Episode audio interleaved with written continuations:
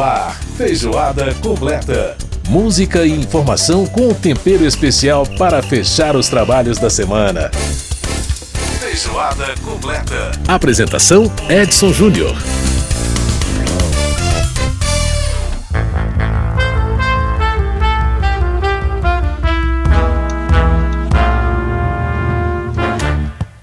Grande abraço para você que nos ouve aqui na, aqui na Rádio Câmara, emissoras parceiras em todo o país, também pela rede legislativa de rádio. Essa é mais uma edição do Feijoada Completa. Muito obrigado pela sua audiência.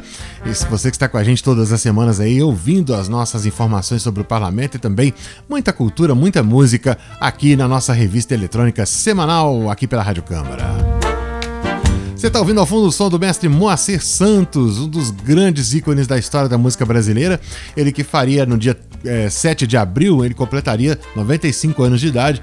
Mestre Moacir Santos, um dos grandes responsáveis por trazer a percussão para, digamos assim, para pra, praticamente né, tema principal das suas canções, trazendo a percussão aí como uma vedete, né, das suas músicas. É, ele com outros nomes como Naná Vasconcelos, né, gente que realmente colocou a percussão em evidência na música instrumental brasileira. Grande Moacir Santos, você está ouvindo ao fundo aí a coisa número um da série de músicas, da série de canções que ele escreveu com o título de Coisas, inclusive foi tema né, de um álbum inteiro do Moacir Santos, As Coisas.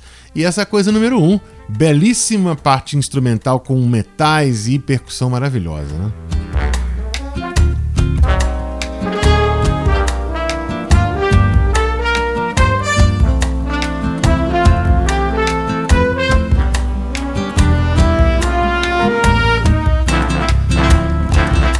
Violão, né? O violão tem um papel importante nisso aí. Bom, no Feijoada Completa de hoje nós vamos falar sobre educação domiciliar, um tema muito polêmico que teve nessa semana, é, foi objeto de um, de um debate na Câmara dos Deputados. A educação domiciliar é, a ideia de você educar em casa o seu filho, né? Sem a frequência escola, com a frequência escola só para avaliação periódica. Bom, mas é assunto rende que muita polêmica aí, que nós vamos saber uma opinião de dois parlamentares a respeito desse tema. E no programa de hoje também uma homenagem a Agnaldo Timóteo, ele que uh, foi né, uma das grandes vozes da música romântica brasileira, nos deixou aí no dia 3 de abril, aos 84 anos, ele que foi vítima, mais uma vítima da Covid-19, dos mais de 330 mil que nós infelizmente já perdemos aqui no nosso país, né? Bom, uh, então esse é o Feijoada Completa de hoje que já está no ar. Bom, gente, o nosso primeiro tema de hoje é educação domiciliar. Tem um projeto né, apresentado pelo deputado Lincoln Portela é, em 2012 que trata dessa questão direito dos pais educarem em casa seus filhos né, com a frequência escolar unicamente para avaliações periódicas, duas, três vezes por ano. É, essa é a proposta. Né? Outros seis projetos de lei foram apensados a esse, então o debate é um debate bastante interessante, polêmico, porque, é, né, por um lado, a defesa do direito da educação domiciliar, por porque para que a família possa passar os seus valores. Por outro lado, a questão da frequência escolar, da socialização, da convivência da criança com outras crianças, enfim, tudo isso é objeto de debate nesse tema.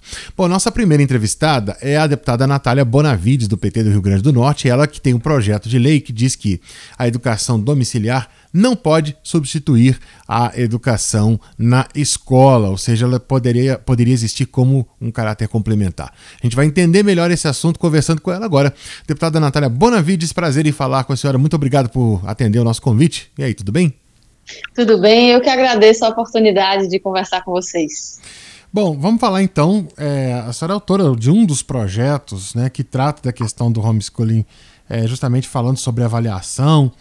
É, e é um debate que aconteceu essa semana na Câmara, justamente nessa vista de são sete, sete projetos apensados, na verdade. Há um projeto do deputado Lincoln Portela, que é de 2012. Bom, eu queria que a senhora falasse um pouco o que a senhora pensa sobre esse assunto, né, a, respeito dessa questão da educação domiciliar. É, qual, e, qual, e quais, quais são os principais pontos do projeto que a senhora apresentou?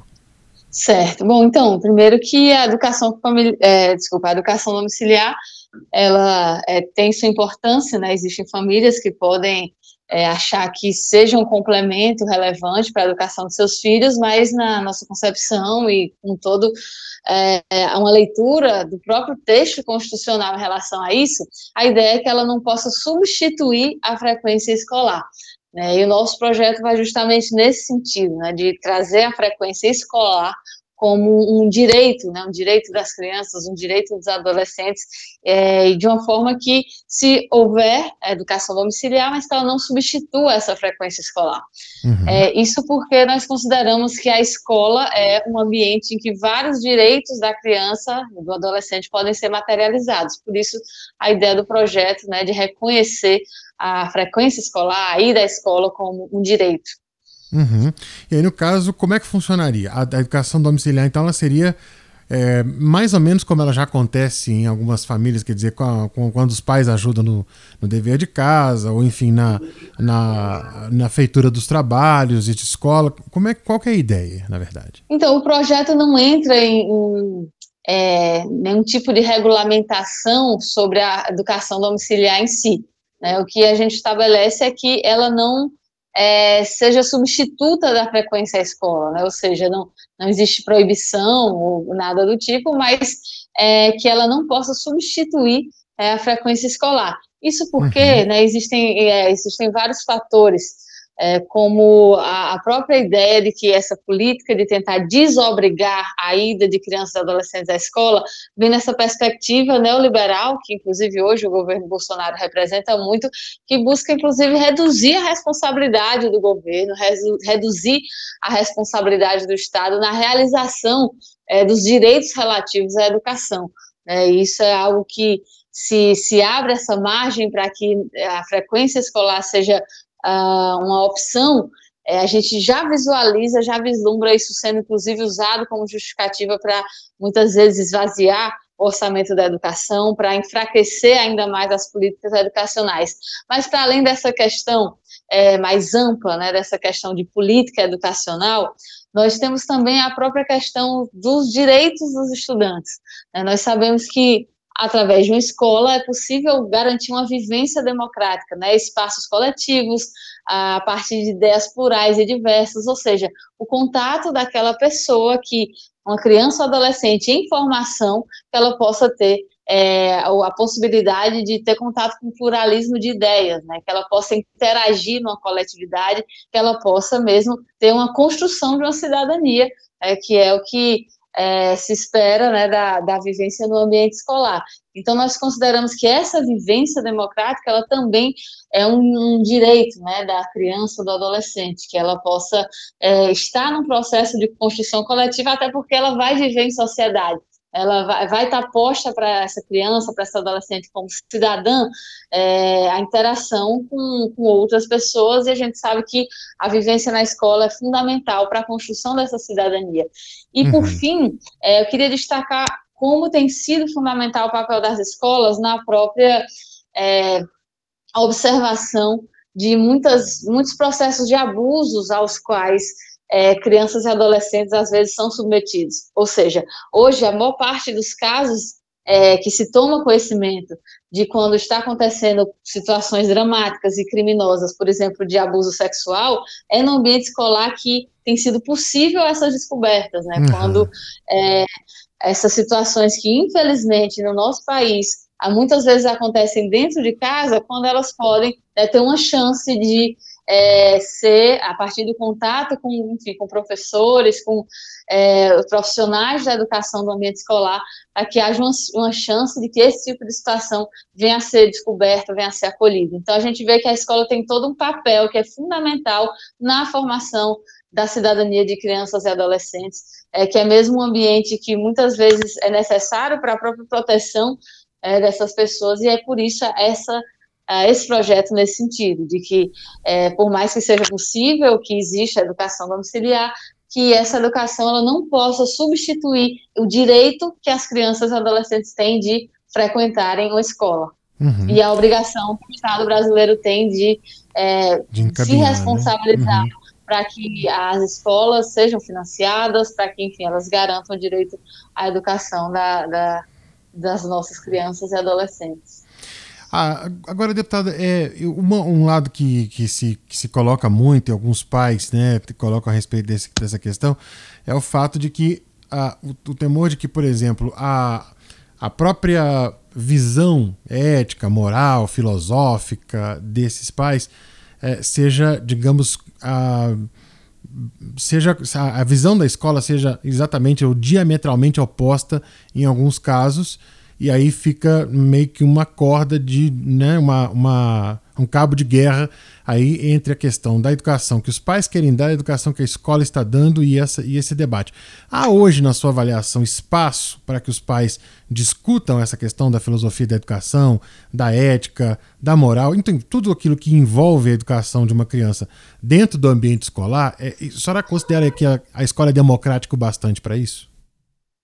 Sim, inclusive é uma, uma garantia, né, que é mesmo prevista em lei, é, a, da participação dos pais na elaboração do, do, do, próprio projeto pedagógico das escolas, né? Isso é inclusive previsto em lei, é previsto no Estatuto da Criança e do Adolescente. Uhum. Mas para além disso, é, a gente vê que a Constituição traz que a responsabilidade pela educação né, das crianças, dos adolescentes, ela é ela é múltipla, né? Ela não é só da família, também não é só do Estado, também não é só da sociedade. Ela traz esse, essa previsão de que é uma responsabilidade que é conjunta, né? Uma responsabilidade que é, é posta na sociedade como dever do Estado e da família, né? uhum. né? Para ser promovida e incentivada com a colaboração da sociedade. Isso está previsto no artigo 205 da Constituição Federal. Sim. Então, não existe, a partir da manutenção da obrigatoriedade da frequência escolar, nenhum impeditivo, nenhum óbice para que as famílias,